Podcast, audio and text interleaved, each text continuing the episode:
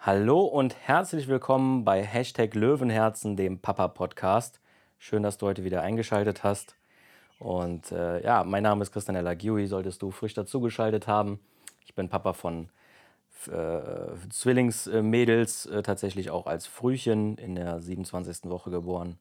Und äh, ja, in den letzten Folgen habe ich so ein bisschen über meine Erfahrungen gesprochen, über meine Ängste und äh, versuche so diesen äh, Podcast als eine Art Selbsttherapie zu sehen für mich, weil ich tatsächlich mit einigen Themen noch nicht ganz abgeschlossen habe und fest davon überzeugt bin, dass sehr viele Eltern, auch Papas, ähm, ja, in einer ähnlichen Situation sind wie ich. Ne, wir Männer sind meistens, äh, ja, da sind wir halt alle ein bisschen altmodisch, mh, hm, weil wir alle ja, versuchen immer so der starke Part zu sein der Mann muss immer der Stärkere sein und versuchen, alles auszuhalten.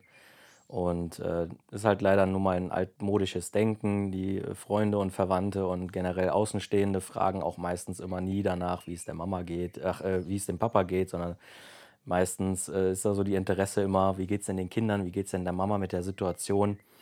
Und äh, da versuche ich so ein bisschen aufzuklären, dass halt auch wir Männer Gefühle haben. Ja, was ähm, erwartet uns denn überhaupt in der heutigen Folge? Heute ist es tatsächlich eine sehr besondere Folge für mich, denn äh, heute gibt es den Teil 3 unserer persönlichen eigenen Erfahrungen, das heißt so ein bisschen Storytelling, was uns im Krankenhaus äh, so alles passiert ist. Äh, Teil 1 haben wir über die Einlieferung gesprochen, die Diagnose, äh, drohende Frühchengeburt. Ähm, Im Teil 2 habe ich dann so ein bisschen die Geburt aufgegriffen, sowie ähm, die paar Tage danach. So, ich hoffe, das hat man jetzt nicht gehört. Da ist gerade ein Motorrad draußen äh, lang gefahren. Ich habe tatsächlich hier die Fenster offen, weil es echt brutal heiß ist. Jetzt gerade draußen ist es Gott sei Dank etwas kühler. Wir haben heute Sonntag. Gestern hat es ein bisschen gewittert. Das heißt, diese drückende Luft ist Gott sei Dank weg. Aber trotzdem ist es halt immer noch unangenehm irgendwie. Echt total warm. Deswegen komme ich tatsächlich auch erst heute dazu, diese Folge aufzunehmen. Wir haben uns echt zu Hause eingeschlossen bei dem Wetter. Gott sei Dank haben wir draußen im Garten so einen kleinen, äh, ja, in Anführungszeichen Whirlpool, so einer zum Aufblasen, ähm, der man, mit dem man halt auch so die Wassertemperatur regeln kann. Äh, vor allem für die Mädels recht praktisch, dass wir den halt immer so auf 32 Grad, 31 Grad ungefähr äh, hochheizen können. Denn so in einem komplett unbeheizten Pool würde ich die Mädels jetzt nicht reinpacken. Das ist doch leider schon ein bisschen kalt. Und äh, ja, so sah halt unsere letzte Woche aus, in der es die ganze Zeit über 30 Grad gewesen ist. Wir waren entweder hier drin, haben mit den Mädels was gegessen, haben die Mädels dann zum Mittagsschlaf hingelegt, waren dann wieder im Pool, waren vormittags im Pool und danach also wirklich abkühlen, wieder rein, abkühlen, wieder rein und überleben. Das war unsere letzte Woche so gefühlt sehr äh, turbulent mit zwei Mädels. Vor allem ne, so einen krassen Sommer kennen die ja noch nicht. Letzten Sommer war es irgendwie entspannter, habe ich das Gefühl gehabt. Und man merkt richtig, wie die Hitze den Mädels äh, ja doch schon zusetzt. Ähm, dass sie sich da erstmal dran gewöhnen müssen an solche Temperaturen. Ich denke, jeder, der gerade zuhört und äh, Kinder hat, hat das äh, auch schon irgendwann mal erlebt, dass, ne, wenn die Hitze einfach dazukommt, dann ist das einfach nicht so schön. Vor allem für so kleine Kinder, die das noch gar nicht richtig verstehen, was da überhaupt abgeht. Naja, also, worum geht es heute genau? Heute, ähm, in der letzten Folge habe ich ja die ersten zwei Tage auf der Intensivstation beschrieben und jetzt geht es tatsächlich nur um den Alltag auf der Intensivstation, was wir als Frühcheneltern dort erlebt haben, wie wir uns gefühlt haben, wie wir unsere Mädels behandelt haben. Man muss ja dazu sagen, unsere Mädels sind halt in der 27. Woche gekommen das ist schon echt knackig. Ne? Also 27. Woche ist äh, so gerade an dem Punkt vorbei, wo die Kinder überlebensfähig sind. Ich glaube, ab der 24. Woche ist es so, dass Krankenhäuser sagen, ja, da können wir gerne ähm, überlebenstechnische Maßnahmen äh, betreiben, um die Kinder am Leben zu erhalten. Aber alles, was halt vor der 24. Woche kommt, wird dann schon recht schwer. Also da haben uns die Ärzte, wir sind ja, glaube ich, in der 23. Woche, glaube ich, oder in der 22. Woche, nee, ich glaube, das war die 23. Woche, sind wir reingekommen ins Krankenhaus und äh, da wurde uns ja direkt gesagt, 23. Woche, die Chancen stehen so, so, so schlecht. Ähm, machen sie sich darauf gefasst, wenn die jetzt äh, heute oder morgen kommen, äh, dass die beiden das sehr wahrscheinlich nicht überleben und wenn sie es überleben, dann mit schwersten Behinderungen und sowas. Und äh, da hieß es für uns einfach durchhalten, durchhalten, durchhalten. Und wir sind da halt echt knapp dran vorbeigeschlittert. Wir hatten Gott sei Dank noch vier Wochen Zeit, um äh, sich weiterzuentwickeln, um, um Fett aufzubauen, um die Organe anständig äh, ans Laufen zu kriegen. Und ähm, ja, dementsprechend sahen die halt auch aus, als sie auf die Welt gekommen sind. Ne? So halb fertig irgendwie. Ähm, man sagt ja, dass ab der 30. Woche ungefähr die Organe alle soweit so gut ähm, entwickelt sind, um selbstständig arbeiten zu können und dass ab der 30. Woche nur die Produktion von Körperfett äh, stattfindet. Das heißt, da geht es eigentlich nur noch darum zuzunehmen, aber sonst ist eigentlich alles äh, da, wo es hingehört. Wir sind drei Wochen vor diesem, vor dieser Deadline quasi, äh, sind die beiden dann auf die Welt gekommen. Und man sah schon, ne, also die Ohrläppchen und sowas alles, die waren noch gar nicht richtig ausgebildet. Ähm, die Ohren, also die, die, die eigentlichen Ohren, das waren irgendwie nur so Hautlappen, die hingen so runter. Man sah da so ein Loch, das war dann halt das, das normale Ohrloch, aber so richtig ausgebildet war das nicht. Das sah echt äh, schon so ein bisschen komisch aus. Oder auch ein gutes Beispiel, ähm, also erstmal so eins vorweg, ähm, wenn du jetzt gerade in so einer Situation bist, dass du eine Frühchengeburt erwartest oder so, ich möchte dir keine Angst machen oder so, ähm, das sind jetzt nur die Erfahrungen, die ich halt jetzt so mitbekommen habe. Und ich finde, es ist halt immer wichtig, dass man sich vorher ähm, darüber informiert, was auf einen zukommt. Ähm, denn hätte ich mich vorher nicht informiert, wäre das, glaube ich, ein echt heftiger Schlag ins Gesicht gewesen, was ich da äh, alles so mitbekommen habe und an welchen Gerätschaften die angeschlossen werden. Das sieht ja doch schon sehr ähm, sehr krass nach Film aus, wenn du so das erste Mal ähm, dann deine eigenen Kinder da liegen siehst an, in, so einer, in so einer Maschine und äh, so viele Schläuche und so. Du ähm, begreifst gar nicht, dass das überhaupt gerade real ist, dass das, äh, also dass das gerade dein Leben ist, was da gerade passiert. Für mich waren so die ersten Tage echt so ein bisschen wie in so einer, in so einer Arztserie, ähm, weil es einfach alles so ganz genau so aussieht irgendwie. Und ich habe mich halt vorher informiert, wie das Ganze aussieht. Ich war auch vorher, Gott sei Dank, ähm, bevor die Mädels geboren worden sind, auf der Intensivstation, um mir das alles mal anzuschauen. Habe mich dort mit Eltern unterhalten, um mir so ein bisschen besseres Bild davon zu machen. Und ähm, ich hatte große Angst davor. Ich hatte äh, sehr große Angst vor der Konfrontation, war aber trotzdem auch total interessiert, weil ich einfach weiß, dass, dass diese äh, Situation unausweichlich ist für uns und dass ich mich damit beschäftigen muss weil ich sonst ähm, total unvorbere also unvorbereitet in diese Sache reinschlittern werde. Und das ähm, passt halt nicht so ganz zu meinem Charakter. Ich bin ja so schon so ein leichter Kontrollfreak, der gerne den äh, Überblick über alles behält und gerne analysiert. Und deswegen musste ich mir alles Mögliche durchlesen, musste mir alles Mögliche anschauen. Wenn du gerade noch nicht bereit dafür bist, dann hör diese Folge am besten zu einem späteren Zeitpunkt, bevor ähm, ich irgendwelche Trigger oder sowas in dir äh, hervorrufe. Das gilt auch für diejenigen, die ähm, die Erfahrung schon gemacht haben, aber das Ganze vielleicht noch nicht ganz so verarbeitet haben. Ich möchte versuchen aufzuklären, was dich auf jeden Fall erwarten wird und was uns halt erwartet hat. Äh, darüber sollte man sich immer im Klaren sein. Also, wo waren wir? Genau. Ähm, Ohrläppchen. Also die waren noch nicht ganz ausgebildet. Was ich dann nachsagen wollte, ist, dass ähm, da so wenig Speck oder, oder Fett am Körper dran waren, dass ähm, man die Pobacken zum Beispiel gar nicht erkennen konnte. Also man hat gesehen, das ist ein Mensch. Ähm, nur manchmal lagen die dann halt auch auf dem Bauch und das Einzige, was man dann halt gesehen hat, waren zwei, äh, zwei Löcher. Ne? Also einmal, ähm, ja, einmal die, das Vaginaloch und einmal äh, das Popoloch. Aber da war kein, kein Speck drumherum, was das irgendwie ähm, ja, ne, versteckt hat. So. Also, ähm, wie, boah, es ist so schwer, das zu beschreiben. Es sah so unnatürlich aus, weil halt eben die Kinder so abgemagert auf die Welt gekommen sind, weil da halt noch gar kein Speck dran ist. Ne? Wenn man sie so angefasst oder, oder gestreichelt hat, dann hat man sofort Knochen gespürt. Ähm, oder, oder so ganz kleine Mini-Muskelmasse. Also es war wirklich wie so kleine Vögelchen, die aus so einem Nest gefallen sind. Die Haut sah, sah noch sehr äh, komisch aus. Gott sei Dank war die schon ja, so leicht rosa gefärbt.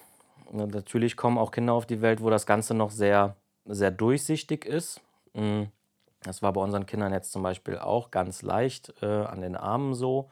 Da hat man nämlich so Elektroden, zum Beispiel diese Sättigung, ähm, die ist so an der, an, entweder am Fuß oder, oder an der Hand geklippt, damit man da den ähm, Sauerstoffgehalt im Blut messen kann. Und da ist halt so eine, so eine Leuchtdiode drin.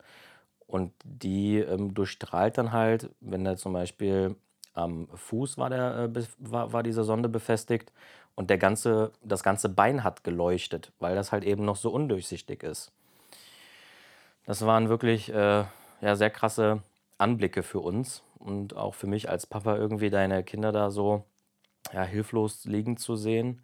Und äh, ja, das äh, war sehr, sehr kurios und vor allem auch ganz fremd, weil das ähm, Thema Frühchen, glaube ich, in unserer Gesellschaft auch genauso wie künstliche Befruchtungen irgendwie noch so ein leider so ein Tabuthema sind. Und das ist meiner Meinung nach echt schade. Ähm, wie gesagt, das war auch für mich vorher, um ehrlich zu sein, irgendwie ein Tabuthema, weil man von der Familie, also man kennt niemanden, dem das irgendwie mal zugestoßen ist. Denjenigen, denen das damals mal zugestoßen ist, darüber wird irgendwie nicht gesprochen im Freundes- oder, oder Familienkreis. Ähm, von daher ist man da immer so, man kennt sich halt nicht mit der Materie aus und das ist so unglaublich schade. Ich hätte mir gewünscht, für mich selber wäre ich vorher schon irgendwie ähm, an dieses Thema geraten. Damit, also man, man weiß vorher gar nicht, wie das alles abläuft und, und äh, wie das aussieht und was da überhaupt wichtig ist. Ähm, aber wie gesagt, das ist halt heutzutage leider ein Tabuthema. Und ähm, ich persönlich finde, dass man dieses Tabuthema echt äh, brechen sollte. Ne? Man, man, muss es ganz offen und ehrlich kommunizieren. Deswegen sind wir, also ich und meine Frau, oder ne, meine Frau und ich, so, das ist das richtige Deutsch. Deswegen sind wir da auch so offen und versuchen mit unserer Community alles Mögliche zu teilen und halt auch die Entwicklungsschritte mitzuteilen und wie sie aktuell aussehen. Wir versuchen immer auf Instagram äh, zum Beispiel die Gesichter der Kinder so gut es geht wenig zu zeigen. Und wenn, dann sind die wirklich weiter weg oder in Situationen, wo ja, böse Menschen oder sowas äh, nichts irgendwie photoshoppen können oder so. Ich bin da Gott sei Dank vom Fach. Ich äh, bin tatsächlich Foto- und Videograf und halt auch Grafiker und kenne mich so ein bisschen aus mit Photoshop und weiß, was da halt alles möglich ist. Und das ist echt äh, ja, gefährlich und grausam. Deswegen wissen wir, dass es gefährlich ist. Aber trotzdem muss dazu gesagt sein, wollen wir aufklären, wollen wir dem, der, unseren Menschen halt zeigen, wie unsere Entwicklung abgelaufen ist und ja, wollen auch versuchen, Mut zu machen, was man alles ähm, mit Liebe und Hoffnung erreichen kann. Denn ich glaube, dass diese zwei Dinge bei uns dazu geführt haben, dass wir zwei gesunde Kinder mit nach Hause nehmen konnten, weil wir die so unendlich mit viel Liebe überschüttet haben in dieser Zeit. Wir haben echt so zu dem Zeitpunkt, die Mädels wurden geboren, Janina und ich, wir waren einfach in dem Moment, wir waren Müll. So, weißt du, wir waren, wir waren unwichtig. Das Einzige, was gerade wichtig ist und was zählt, sind unsere Kinder. Und das haben wir nicht nur unsere Kinder, sondern auch dem Krankenhauspersonal. Wir haben es einfach jeden spüren gelassen, dass gerade nichts anderes auf dieser Welt wichtiger ist als das Leben unserer Kinder. Und ich glaube, das haben die gespürt. Und ich glaube, dass das auch mit so einem Faktor ist, was dazu beiträgt, dass die Kinder sich gut entwickeln oder, oder dass sie es unbeschadet überstehen ich bin kein Mediziner, um Gottes Willen. Ich weiß nicht, ob das äh, richtig ist, was ich da erzähle. Ich für mein Bauchgefühl glaube das ganz, ganz fest. Ich glaube, dass auch der Glaube, dass ja, das Glaube und Hoffnung allgemein ähm, wesentliche Bestandteile sind, was eben dazu beiträgt, dass gewisse Dinge gut laufen oder halt eben nicht.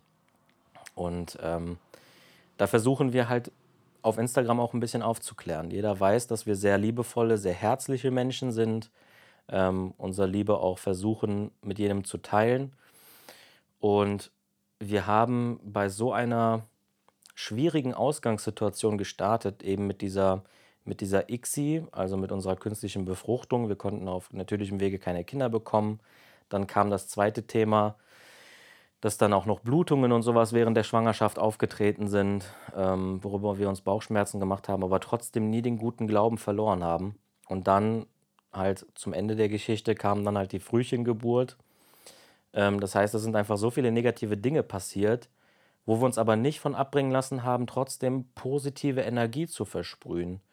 Und damit möchten wir versuchen, den Menschen Mut zu machen. Ganz egal, wie schrecklich deine Situation jetzt gerade aussieht, versuch das Beste daraus zu machen und versuch einfach so viel positive Energie für dich selbst und für deine Kinder zuzulassen. Ne, das kann man eigentlich auf fast alle möglichen Situationen übertragen.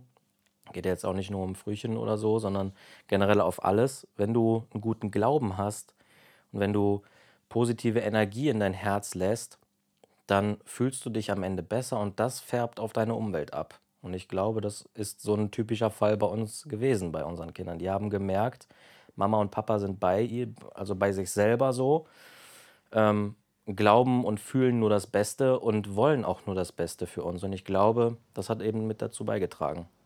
So, das war jetzt so eine grobe Einleitung. Ähm, viel Spannenderes eigentlich, was alles ähm, in unserer eigenen Intensivzeit alles so passiert ist. Also wir hatten tatsächlich auch ganz viele Rückschläge. Also man hatte uns auch schon vorher gewarnt. Ähm, es wurde immer gesagt, äh, Chris, Janina, wenn ihr diese Kinder bekommt, macht euch damit, ähm, also freundet euch damit an. Es geht nie immer nur nach vorne. Es wird auch Zeiten geben, da geht es ganz doll nach hinten.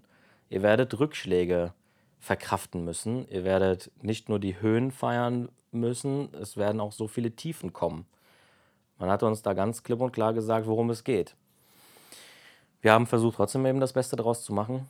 Und, äh, aber trotzdem sind halt diese, diese Tiefschläge also und, und generell so die negativen Dinge, die sind auch bei uns nicht ausgeblieben. Es lief nicht alles so, äh, so super. Natürlich überdurchschnittlich war, haben die beiden echt einen hervorragenden Weg hinter sich gebracht. Aber dennoch gab es da auch ein paar Hürden, äh, die auch bei uns eine große Rolle gespielt haben. Zum Beispiel ähm, Josephine ähm, hat tatsächlich leider ähm, während der Geburt oder, oder kurz bevor die Geburt anstand, ja, eine leichte Hirnblutung gehabt, über, der wir, äh, über die wir uns sehr große Sorgen gemacht haben. Ähm, da hat uns der Oberarzt noch damals äh, gesagt, ja, äh, hier die Hirnblutung und so, da hatte man sie darüber aufgeklärt. Und die Kinder waren irgendwie so schon vier, fünf Tage auf der Welt. Wir wussten gar nicht, weil niemand mit uns gesprochen hatte und er redet auf einmal von irgendeiner Hirnblutung. Ich bin aus heilen Wolken gefallen, weil man halt eben so gehört hat von den Krankenschwestern, wenn Kinder in so einer frühen Woche auf die Welt kommen, alles gut, nur lass sie bitte keine Hirnblutung haben. So, das war die Information, die ich gehabt habe. Und dann sagt der Oberarzt zu mir, aber hier die Hirnblutung und so, äh, wissen sie ja Bescheid, ne? Ich bin aus allen Wolken gefallen. Ich habe gedacht, der Boden wird über, unter mir, unter meinen Füßen so weggezogen und habe irgendwie das schlechte Gefühl, das, so das schlechte Gewissen gehabt. Ich habe irgendwas verpasst. Ich habe nicht ähm, den Überblick über alles gehabt. Ich habe irgendwo eine Sache übersehen oder, oder habe ich nicht richtig zugehört, als die Menschen mir davon erzählt haben. Ähm, ich habe mir sehr große Sorgen gemacht. Janina genauso. Wir haben unseren Familien auch gar nichts davon erzählt, weil unser Arzt so sagte, ähm, ja, das ist Gott sei Dank nur eine kleine Hirnblutung, auch in einer Region, wo es recht typisch ist. Nur er kann uns halt nicht versprechen, dass es keine bleibenden Schäden, Schäden geben wird. Wir werden sehen, das wissen wir heute noch nicht, was äh, diese Hirnblutung vielleicht eines Tages ähm, für Folgen haben wird. Also bis jetzt kann ich sagen, ähm, dass Josephine auf einem echt äh, sehr guten Weg ist. Mhm. Aber dennoch mache ich mir heute immer noch Gedanken dass vielleicht Dinge passiert sind, äh, die später irgendwann im Lebensverlauf zu Komplikationen führen. Das wissen wir halt heute alles nicht. Und das sind ähm, Ängste, die wir beide halt mit uns rumtragen und auch noch wahrscheinlich eine Zeit lang mit uns rumtragen werden.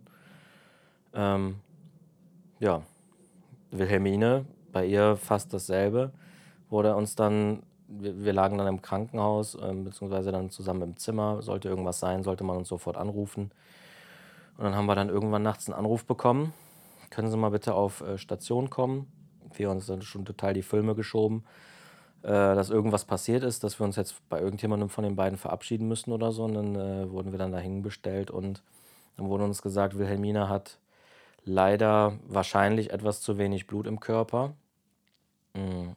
Die hat irgendwie, also es gibt da so Hämoglobinwerte und sowas, das sind so Blutwerte, die ähm, aussagen, wie viel Blut im Körper ist oder wie hoch die Konzentration von äh, weißen oder roten Blutkörperchen. Ich, wie gesagt, ich bin kein Mediziner. Und dieser Wert sagt einem halt, ob man äh, etwas unternehmen muss, ähm, wenn es schlechter wird. Und ich weiß es nicht. Ich glaube, irgendwie bei 0,5 oder so wird dann empfohlen oder wird dann automatisch eine ähm, Bluttransfusion durchgeführt. Und äh, Wilhelmine war irgendwie bei 0,59 oder so. Also wirklich ganz knapp, äh, kurz bevor, ähm, bevor diese Bluttransfusion halt automatisch ähm, zugegeben wird. Und da wollte man halt vorher, vorher von uns halt Unterschriften haben, dass wir das im Fall der Fälle äh, sofort machen können. Ähm, auch da wieder ähm, totaler Schlag ins Gesicht irgendwie. Ne? Wir waren seit fünf Tagen Eltern irgendwie so. Ähm, waren gar nicht Entscheidungs...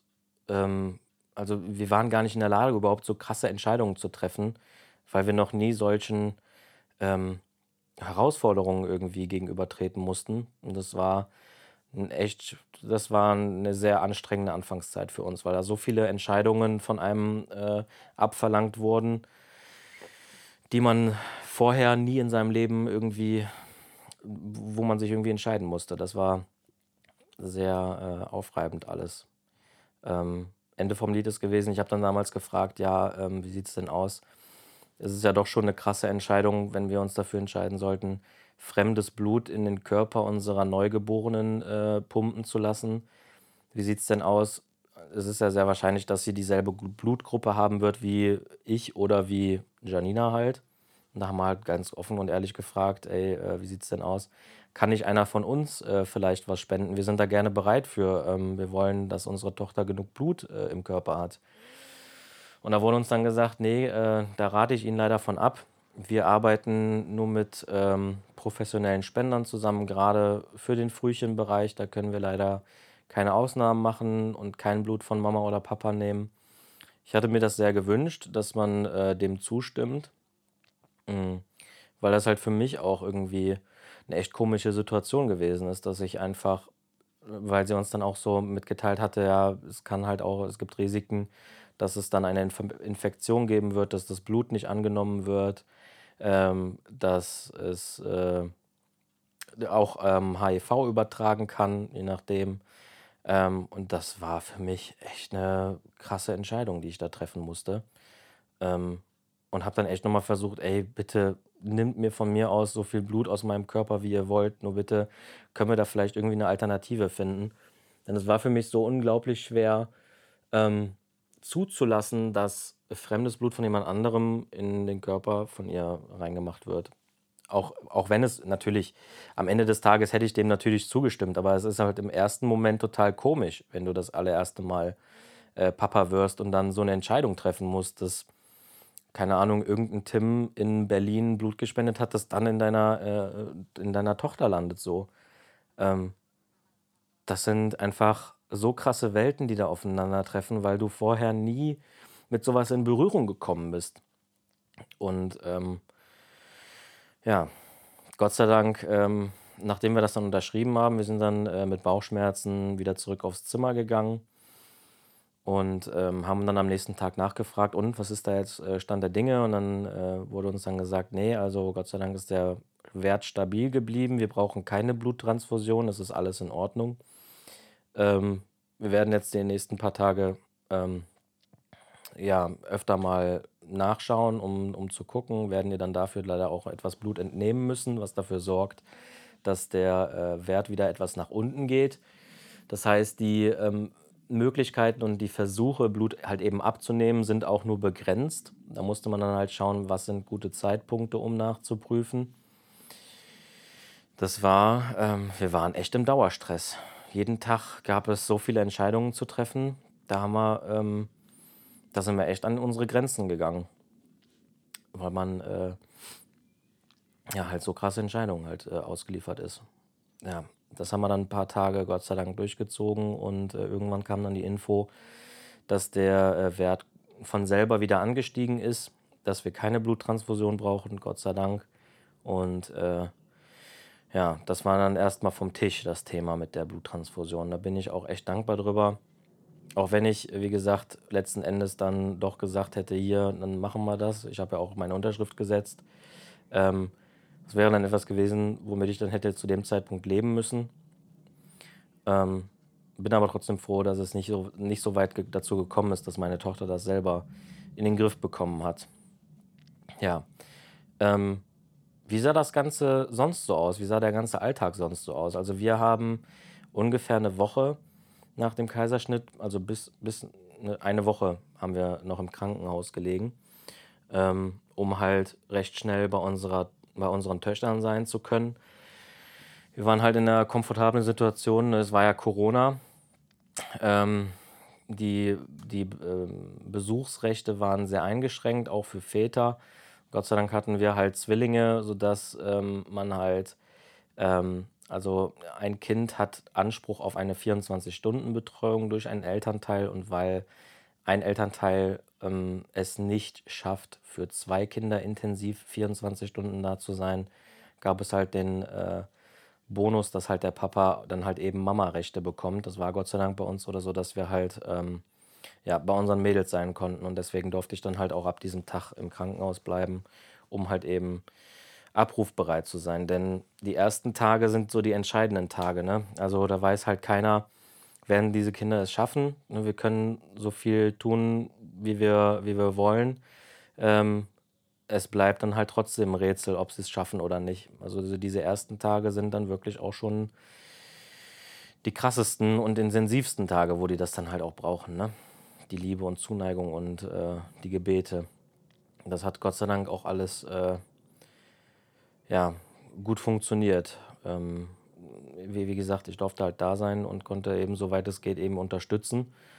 Ähm, hat beim, beim äh, beim Milchabpumpen zum Beispiel angefangen. Ne, beim ersten Tag nach der Geburt wurde mir gesagt, es ist das A und O, wir brauchen Muttermilch. Die kriegen Mahlzeiten ein Milliliter alle zwei Stunden mit einer Sonde äh, durch die Nase dann sondiert. Es ist wichtig, dass sie uns Muttermilch bringen. Und es war dann meine Aufgabe als Mann, ähm, dass wir da so einen Plan hatten, dass wir genug Muttermilch an unsere Kinder bringen konnten. Und wir hatten dann auch das Glück, dass eine, ähm, eine äh, Stillberatung bei uns gewesen ist, weil wir halt, es ist halt das Normalste der Welt, wenn du noch nie irgendwie ein Kind bekommen hast und äh, ja, so früh, so früh dann halt Mama wirst, dass dann halt die Milchdrüsen noch nicht ganz äh, so funktionieren, wie das die Ärzte und die Schwestern gerne hätten. Ähm, da ist es echt eine Herausforderung, ja, so das erste äh, Kolostrum irgendwie rauszubekommen. Und die ersten Versuche, da sind wir echt gescheitert. Wir haben dann versucht abzupumpen, aber da kam echt fast gar nichts. Und dann haben wir gesagt, wir brauchen Hilfe. Und dann kam dann eine äh, Stillberatung, die hat uns das dann gezeigt, wie das auch ohne Pumpe funktioniert. Ähm, das Ganze nennt sich Ausstreichen. Das ist ähm, ja quasi, äh, um es bildlich darzustellen, ist es so äh, ähnlich wie wenn du ähm, eine Kuh melkst melkst. Also ohne das jetzt irgendwie abwertend zu, äh, zu meinen oder so. Ich habe das unglaublich gerne gemacht, weil ich mich ähm, nützlich machen konnte. Ich konnte meine Frau entlasten. Ähm, ich habe es teilweise auch gemacht, während äh, Janina geschlafen hat nachts. Ich habe mir den Wecker gestellt. Alle zwei Stunden bin ich dann an die Brust äh, von meiner Frau gegangen, um da Milch auszustreichen. Das sah dann echt folgendermaßen aus. Ich habe dann, da gab es ja so riesengroße, äh, ja so Einlagen für Schwangere ähm, die konnte man dann halt auch so in die, an die äh, Kaiserschnittnarbe machen und so, damit da nichts, ähm, nichts drankommt. Und diese, äh, diese, diese Einlagen habe ich dann mit warmem Wasser gefüllt, äh, beziehungsweise befeuchtet und habe die dann auf die Brust gelegt, um äh, das Ganze ein bisschen zu entspannen. Und ähm, habe dann angefangen, die Brust zu massieren und die Stillberatung hatte mir genau gezeigt, wie ich das effektivste Ergebnis bekomme ähm, natürlich musst du dann erstmal versuchen, die Milchdrüsen zu aktivieren und mit kreisenden Bewegungen zu äh, massieren und zu stimulieren vor allem. Und dann kannst du langsam anfangen, vom brustoberen Teil bis in die äh, Brustwarze quasi ähm, ja, mit, so, mit so Drückbewegungen, Ziehbewegungen, das, ähm, äh, die, ja, die Milch daraus zu holen. Und die ersten Versuche waren wirklich sehr mühselig. Da kamen halt echt nur zwei, drei Tropfen raus. Ich habe dann eine, ähm, so, eine so, so eine Spritzenpipette bekommen und habe dann echt jeden Tropfen aufgefangen. Und ähm, ich bin ganz ehrlich, so unsere ersten Versuche, ne, ich bin kein Meister in sowas und da sind auch einige Tropfen dann ähm, ja, wieder von der Spritze äh, quasi abgefallen. Die sind dann irgendwie aufs, aufs, auf die Bettdecke getropft und das ist dann echt mega ärgerlich. Ne? Du machst dir dann, du schiebst dir dann so als Papa voll den Film. Ähm, die Kinder brauchen das und die ähm, kriegen aktuell auch nur einen Tropfen zu trinken und dann geht so ein Tropfen auf einmal auf der Bettdecke verloren und du denkst dir so, scheiße, warum muss denn jetzt eine Mahlzeit auf diese verkackte Bettdecke tropfen so? Und du machst dir einfach so selber einen krassen Stress, ähm, weil du halt einfach das Beste für deine Kinder willst und die brauchen diese Milch und du redest dir das immer wieder ein. Und ich habe dann echt alle zwei Stunden bin ich aufgestanden, habe dann so viel es geht eben rausgestrichen, bin dann mit diesen Pimpetten äh, ja, auf die Intensivstation gelaufen, habe mir dann auf dem Rückweg einen Kaffee geholt, bin dann wieder zurückgelaufen, habe mich eine Stunde hingelegt, dann ging, dann ging der Wecker wieder. So das Ausstreichen selber hat immer so ungefähr eine halbe Stunde gedauert, bis ich dann so ungefähr drei bis vier Milliliter gehabt habe pro Kind. Es war uns immer wichtig, dass beide ähm, gleich viel Milch bekommen, dass wir beiden gleich viel Chancen geben, nicht dass eine 10 Milliliter bekommt und die andere nur zwei oder so. Also da waren wir ganz äh, ja, fair eingestimmt. Ähm, wir haben immer gesagt, es kriegen beide dieselbe Anzahl an Muttermilch. Punkt, Ende aus. Äh, es wird kein Kind benachteiligt. Das heißt, ich habe immer zwei Spritzen vorbereitet und das haben wir dann äh, ja, ganz brüderlich unter beiden aufgeteilt. Und das ähm, habe ich dann wirklich die erste Woche jede jede Stunde einmal gemacht. Also echt eine Stunde Pause dazwischen, dann ging der Wecker wieder, wieder ausgestrichen, Intensivstation gelaufen, abgegeben, kurz geguckt, ob alles in Ordnung ist. Hab dann noch einen kurzen Plausch mit den äh, Krankenschwestern dort gehalten, ob irgendwas passiert ist oder ob die, ob die geweint haben oder so. Ähm, und ähm, ja, eines Nachts bin ich dann auch dann dahin gegangen, um Milch abzu äh, wegzubringen und äh, dann war auf einmal eine UV-Lampe an, weil die halt dann auch beide Gelbsucht bekommen haben. Auch ganz normal für Frühchen, ganz typisch. Ähm, ja, und in so diesen Situationen musst du halt eben funktionieren. Es geht um nichts anderes, als da zu liegen ähm, und die Kinder bestmöglich zu unterstützen. Das haben wir gemacht. Wir haben alles stehen und liegen gelassen. Ich glaube, wir haben nicht ein einziges Mal irgendwie unsere Handys in der Hand gehabt, ähm, weil wir echt nur darauf getrimmt gewesen sind, diese, diese, diese Milchproduktion irgendwie ähm, ja, anzutreiben. Und das ist dann auch das, worum es am Ende, am Ende bei uns äh, ja, gegangen ist. Und das Ganze ging dann auch tatsächlich weiter. Wir sind dann nach einer Woche nach Hause gefahren und ähm, habe dann natürlich auch dort weiter ausgestrichen, weil die Milchproduktion immer noch nicht ganz ähm, ja, so äh, funktioniert hat, wie wir uns das gern vorgestellt haben. Ähm, waren dann zu Hause, habe dann weiter ausgestrichen. Janina hat nebenher dann auch nochmal versucht, ein bisschen abzupumpen. Manchmal hat es auch funktioniert und manchmal nicht.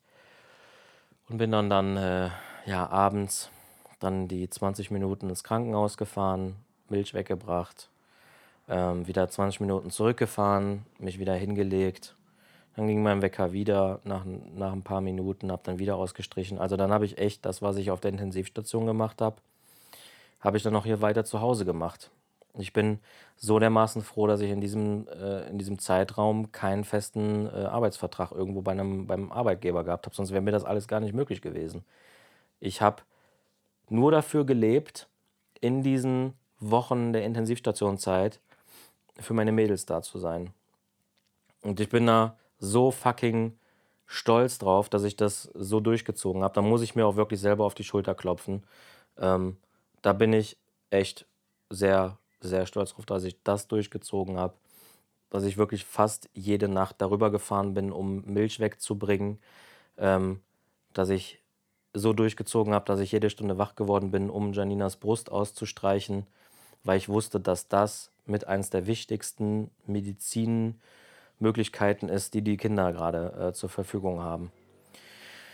Das haben wir dann ja, ein paar Wochen durchgezogen. Mm. Und ähm, ja, also das war, das waren so die Herausforderungen, die wir so äh, gehabt haben. Angefangen bei den, ne, bei den äh, äh, Diagnosen, die die Kinder dann bekommen haben. Die haben auch tatsächlich etwas länger eine Atemmaske gebraucht. Also, die wurden Gott sei Dank jetzt nicht künstlich beatmet. Das heißt, die haben keinen Schlauch, äh, in die Lunge bekommen. Nennt man intubieren. Das haben die jeweils beide nur einmal bekommen, als ein, äh, als ein Lungenmedikament in die Lungen gegeben worden ist. Das Ganze nennt sich, glaube ich, Surfactant. Ähm, und das sorgt eben dafür, dass die Lunge noch ein bisschen besser funktioniert, um zu arbeiten, um die Luft und den Sauerstoff besser verarbeiten zu können. Und ansonsten hatten die halt nur so eine, so eine Atemmaske auf. Ähm, wie nennt man, wie, nennt man? CPAP-Maske, glaube ich, ist das. Und das ähm, sorgt dafür, dass der Luftdruck ähm, beim Einatmen, dass es halt einfacher ist, mehr Sauerstoff aufzunehmen, damit die Sättigung der Kinder halt äh, ordentlich funktioniert. Da hatten aber beide, um ehrlich zu sein, echt wenig Lust drauf. Ähm, die haben sich die Masken immer wieder weg und abgezogen. Das war echt äh, ein großer Aufwand, dass die Masken da drauf gewesen sind. Und ja, alles in allem sind wir eigentlich sehr gut durch diese Intensivzeit gekommen, auch wenn es ultra anstrengend gewesen ist. Es hat sich aber am Ende des Tages gelohnt. Beide sind gesund nach Hause gegangen. Das soll jetzt auch hier kein Patentrezept dafür sein, dass man die Kinder irgendwie gesund nach Hause bringt. Es hätte auch alles ganz anders laufen können. Wir haben uns da mit so vielen Eltern unterhalten. Es ist einfach jede Geschichte so individuell. Es gibt kein Erfolgsrezept, um äh, irgendwie das Beste daraus zu machen. Man muss gucken, dass man mit sich selbst im Reinen ist, dass man sich selber sagen kann, wir haben das äh, Bestmögliche getan dafür, dass unsere Kinder ähm, zufrieden sind, dass sie, dass sie alles haben, was sie brauchen. Ähm, und das ist, glaube ich, ähm, das Erfolgsrezept, dass man sich selber sagen kann, wir haben alles probiert. Wenn man das sagen kann, dann hat man wirklich alles gemacht, was dazu beiträgt, ähm, dass die Kinder die bestmögliche Versorgung bekommen. Und erst das macht es, glaube ich, am Ende des Tages zum äh, Erfolgsrezept. Also das sage ich mir selber. Wir beide können reinen Herzens sagen, dass wir alles gemacht haben, um diese Kinder heile nach Hause zu holen, um unsere Familie zu beschützen. Mhm. Und äh, das macht mich echt unglaublich stolz, dass wir das äh, so gut gewuppt haben. Und auch meine Frau, die war ja ähm, sehr angeknackst, genau wie ich. Ähm, und trotzdem sind wir so standhaft geblieben, ohne zusammenzubrechen, ohne einzuknicken, sondern haben da echt durchgezogen. Heute noch. Ähm, es gibt so viele Situationen, wo wir beide echt äh, sehr gerne äh, einklappen wollen würden, aber wo wir es nicht machen, weil wir halt stark bleiben müssen für unsere Kinder. Ja. Aber es hat natürlich aber auch äh, so gute und echt schöne Momente auf der Intensiv gegeben. Ich bin ganz ehrlich, ich möchte äh, die Intensivstation eigentlich gar nicht mehr vermissen. Ähm, denn in meinem Leben ähm, es hat etwas mit mir gemacht, diese Erfahrung auf der Intensivstation. Ich habe alles nochmal sehr für, für mich selber sehr viel intensiver erlebt, so was es, äh, worauf es ankommt im Leben. Und ich möchte diese Zeit für mich nicht mehr missen. Ich bin froh, dass ich diese Zeit mitnehmen durfte auf meinem Lebensweg, auf meiner Lebensreise. Und bin wirklich froh, dass ich das mitnehmen konnte. Ja, jetzt kommt meine Frau gerade nach Hause. Das heißt, ich mache eine kurze Pause, melde mich gleich. Bis später. So. Okay, weiter geht's. Ich bin jetzt tatsächlich ins Auto ausgewichen. Hier ist es nicht wirklich angenehmer. ähm, ja, genau. Also bin ich eben stehen geblieben. Also die Mädels sind jetzt gerade wieder zurück nach Hause gekommen. Deswegen, äh, ja, versuche ich jetzt einmal weiter zu erzählen und versuche mich mal ganz kurz zu erinnern, wo ich eben stehen geblieben bin. Genau, also es gab bei uns nicht nur äh, Tiefen, bei uns gab es tatsächlich auch ganz viele total tolle Sachen, die passiert sind. Ähm, unter anderem natürlich der Moment, als die Mädels dann das allererste Mal bei uns auf die Brust äh, durften. Nach drei Tagen ist es, glaube ich, gewesen. Also es ist generell so bei Frühchen, dass äh, drei Tage lang immer genau beobachtet wird, wie geht es den Mädels, äh, schaffen die das und ähm, da müssen die versuchen, so gut es geht, eben stabil liegen zu bleiben, ohne so viel äh, Außeneinflüsse wie es halt eben nur geht. Und das bedeutet halt für, äh, ja, für uns Eltern, dass wir dann drei Tage uns gedulden müssen, bis wir dann endlich unsere Mädels dann das erste Mal im Arm nehmen dürfen. In diesen ersten drei Tagen ähm, ist halt nur erlaubt, dass man durch den Inkubator, so nennt man halt das äh, Bett beziehungsweise diese Gerätschaft, in denen dann die Babys liegen, die zu früh kommen.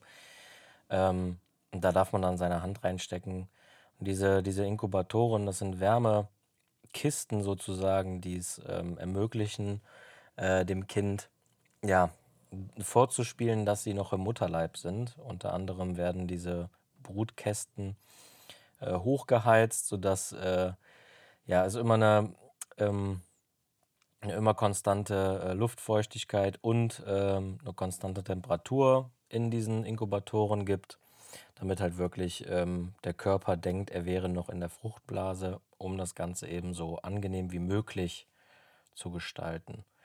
Da darf man halt in den ersten drei Tagen nur die Hand reinstecken, um vielleicht, ja, vielleicht die Füße etwas zu, äh, zu halten, den Begrenzung zu geben. Das ist ganz wichtig, dass man ja nicht ähm, ja, über den Rücken streichelt. Natürlich sind solche Berührungen natürlich auch erlaubt, aber am besten ist wirklich, dass du ihnen Begrenzung gibst, dass sie wissen, ähm, dass es da oben einen Anfang und da unten ein Ende gibt, damit sie halt wirklich glauben, dass sie noch in dieser Fruchtblase sind. Die äh, begrenzen die Kinder ja auch nochmal und dass sie, wenn sie dann anfangen, sich zu strecken, äh, dass es da irgendwo einen Widerstand gibt. Denn ist dann, dann kein Widerstand, dann ähm, ist das halt wieder so ein Faktor, warum dann die Kinder sich denken, warum ist denn da äh, nichts, warum kann ich denn da frei strampeln? Das ist, fühlt sich ganz anders an als wie gestern noch zum Beispiel. So, und das möchte man halt eben verhindern. Und das sind dann halt so die ersten Aufgaben, die du dann als frisch gebackene Mama oder frisch gebackene Mama übernehmen darfst.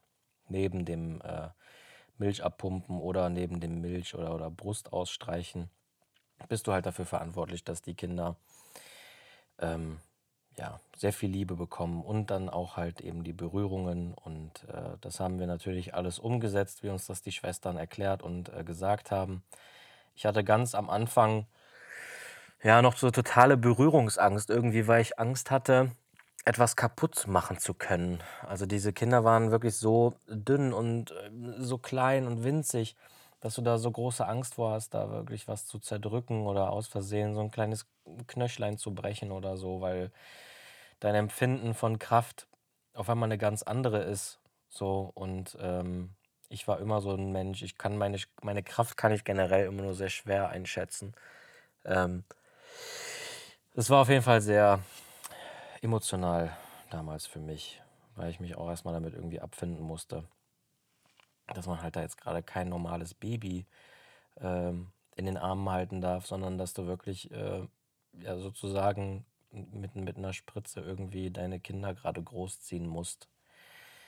Das ist ähm, ja nicht das Gefühl von Normalität irgendwie. Das äh, ja, war alles ein bisschen anders bei uns. Was war denn auch noch ähm, so eine echt schöne Erfahrung? Die erste schöne Erfahrung, äh, beziehungsweise nicht die erste, die erste schöne Erfahrung war natürlich das auf dem Bauch liegen. Aber was wir auch total genossen haben, ist, dass wir unsere Kinder dann das erste Mal im Waschbecken so gebadet haben. Wir haben die dann in so einem Mulltuch äh, eingewickelt und ähm, dann durften die tatsächlich eine Runde schwimmen gehen. Das war aber erst ungefähr Lass mich nicht lügen. Drei, vier Wochen später, nach der Geburt erst. Also da waren die dann äh, irgendwie so in der 32. Woche oder so. Und da durften wir die dann ähm, ja, mit nach draußen nehmen. Und das war echt goldig. Wilhelmine und Josephine haben das so gefeiert. Die lieben irgendwie das Wasser und heute noch. Die finden Wasser so toll und ähm, die weinen nie beim Baden. Die finden das so klasse. Und ich glaube, dass sie damals schon äh, dieses Baden so entspannt fanden. Wir haben uns echt sehr, sehr viel Zeit für genommen und haben versucht, ähm, das Baden so ange angenehm wie möglich zu gestalten. Schwestern haben uns auch schon gesagt, äh, dass die beiden das echt toll machen, das Baden.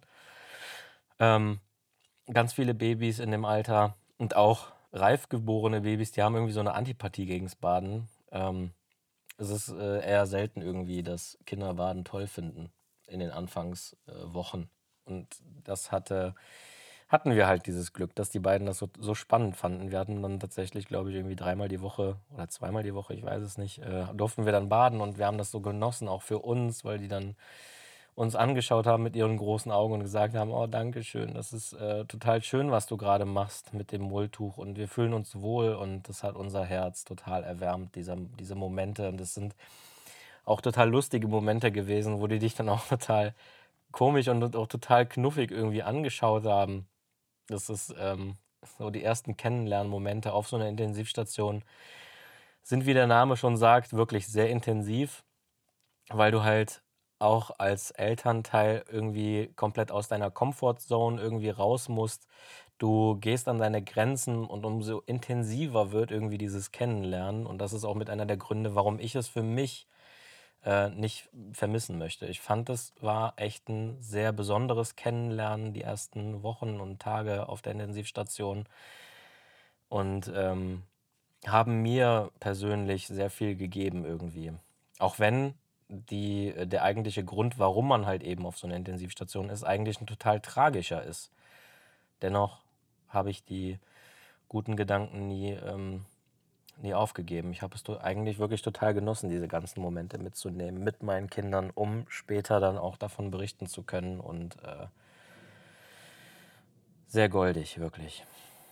Ähm, was gab es sonst noch für schöne Momente? Die schöne Momente waren auch, als wir dann das erste Mal versucht haben, weg von der äh, Sondierung zu kommen, sprich, dass die Kinder nicht mehr künstlich ernährt werden. Dann haben wir angefangen, ähm, die Kinder an Janinas Brust zu stillen. Das, waren sehr schöne und sehr intime Momente, auch wenn wir sehr viel Hilfe dabei gebraucht haben. Ähm, uns, uns hat immer jemand geholfen, der dann das Kind gehalten hat und äh, wir haben dann die Brust festgehalten, damit die dann irgendwie versuchen können anzudocken. Und es war immer wieder ein sehr lustiger Anblick, wenn dann diese kleinen Wesen versucht haben, wie so kleine Schnappschildkröten dann so zuzuschnappen. Und es war sehr, ähm, sehr goldig. Also das sind wirklich Momente, die fanden wir beide unglaublich toll. Und das gleiche dann halt auch natürlich mit dem äh, ersten Mal, als wir dann die Flasche geben durften. Ähm, das sind Meilensteine, die sind für viele Menschen Normalität. Also es gibt nichts Normaleres, als das Kind kommt auf die Welt und, und versuchst eine Flasche und dann funktioniert das.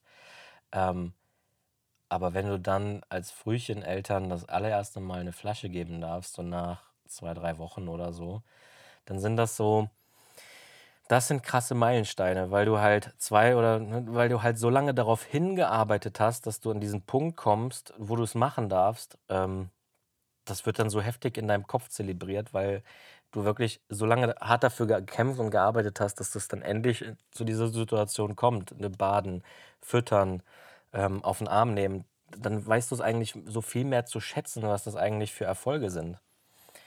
Das gleiche wie mit dem Wickeln. Es hat zwar echt was lange länger gedauert, bis wir dann auch gewickelt haben, weil ich ja persönlich auch echt Angst hatte, dass ich irgendwas kaputt mache, aber ähm, als ich dann erst einmal dann meine Kinder gewickelt habe und äh, dann auch den Popo mal sauber machen durfte, das waren äh, einzigartige Momente für mich, ähm, wo du halt nicht an einem fertigen Baby ähm, wickeln musstest, sondern wirklich, ja, wie gesagt, der Popo war zu dem Zeitpunkt immer noch nicht ganz ausgebildet und äh, es waren sehr eigenartige, aber schöne Momente und ich bin froh, dass ich die alle mitmachen durfte.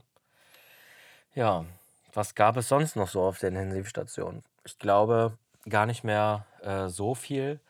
Ähm, es sind so viele unglaublich liebe Menschen, die dort arbeiten. Ich glaube, das ist auf sehr vielen Intensivstationen so dass dort ähm, Schwestern arbeiten, die sehr viel Empathie haben, um dir auch ein gutes Gefühl zu geben.